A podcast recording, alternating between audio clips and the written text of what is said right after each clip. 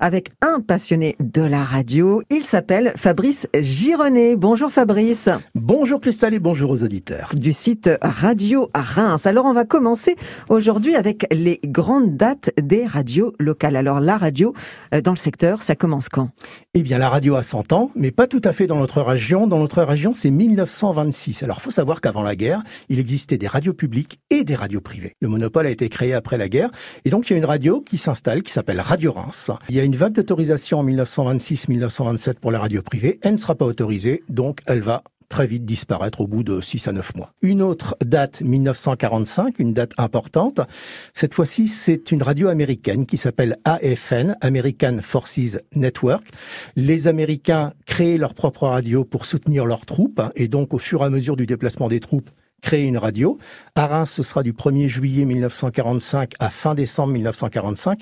il s'installe dans un superbe lieu qui s'appelle la Villa Demoiselle. Ensuite, on a 1953. 1953, c'est pas réellement une radio implantée à Reims, c'est une radio qui s'appelle Radio Lorraine, qui est implantée à Nancy. Sauf qu'en 1953, ils ouvrent un émetteur qui couvre la Champagne-Ardenne. Et donc, elle change de nom, elle s'appelle Radio Lorraine Champagne. À partir de là, ils prennent un correspondant d'ailleurs qui travaille pour le journal L'Union, qui rapportera les informations donc sur cette radio, mais il n'y aura pas ce qu'on appelle de décrochage, c'est-à-dire de locaux, en tout cas ici. Il y en aura en 1964, puisque Radio Lorraine Champagne donc créera un décrochage, cette fois-ci à Reims, avec des studios qui étaient installés dans l'hôtel de ville, ce qu'on appelait le pigeonnier, c'était tout en haut de l'hôtel de ville. Ce décrochage de Radio Lorraine Champagne s'appelle Radio Reims. Et il y aura notamment quelqu'un qui sera embauché, le premier qui s'appelle Fernand Tavares, qui est le premier qui a présenté le journal télévisé France 3 Champagne-Ardenne, parce qu'à l'époque, les journalistes travaillaient à la fois pour Radio Reims et pour la télévision lorsqu'elle sera créée en 1965. Radio Reims va devenir FR3 Radio Nord-Est en 1975 et en 1984, eh bien, elle va disparaître et elle va se fondre dans ce qu'on appelait FIR à l'époque. Eh bien, justement, on va se mettre tout de suite dans l'ambiance avec cet extrait de Radio Nord-Est.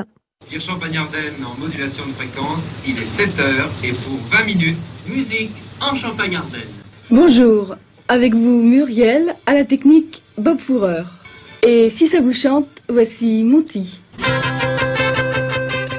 Voilà, donc on était vraiment dans l'ambiance. Et puis après, donc c'est l'arrivée de, d'une deuxième radio publique. D'accord. Il y avait Radio Reims devenu Radio Nord-Est et FR3 Radio Nord-Est. Et il y a eu une deuxième radio publique. Elles ont d'ailleurs cohabité toutes les deux dans les locaux actuels de France 3 Champagne-Ardenne, rue Jean-Quel-Ségal. Cette deuxième radio publique s'appelle FIR, France Inter, Reims. Je crois qu'on a un extrait d'ailleurs. FIR Champagne-Ardenne. Oui, bonjour monsieur. Les voix des speakerines vous conviennent, monsieur? Oui, c'est-à-dire que vous me dites la voix, mais il n'y a pas, il n'y a pas une voix. Elles sont six en fait.